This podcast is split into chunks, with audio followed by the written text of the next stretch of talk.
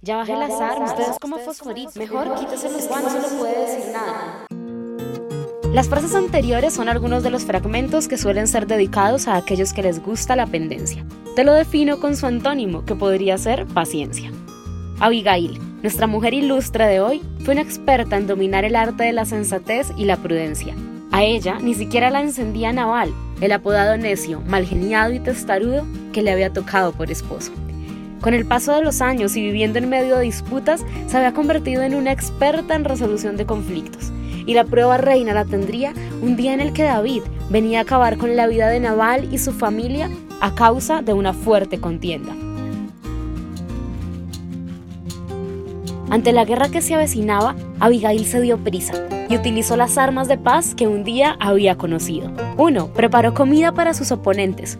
Creo que sabía que el hambre hace que cualquiera tenga mal genio. 2. Utilizó palabras amables con las que podría calmar el enojo de David y de sus hombres.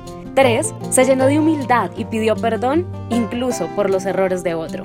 Y 4. Reconoció las cualidades de su oponente.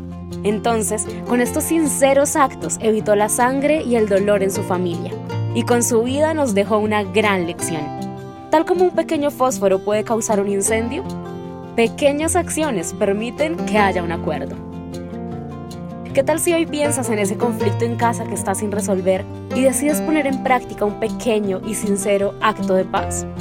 Tal vez sea el elemento necesario para despedir la discordia y darle paso a la tranquilidad y a la concordia. Historias para mujeres pacifistas.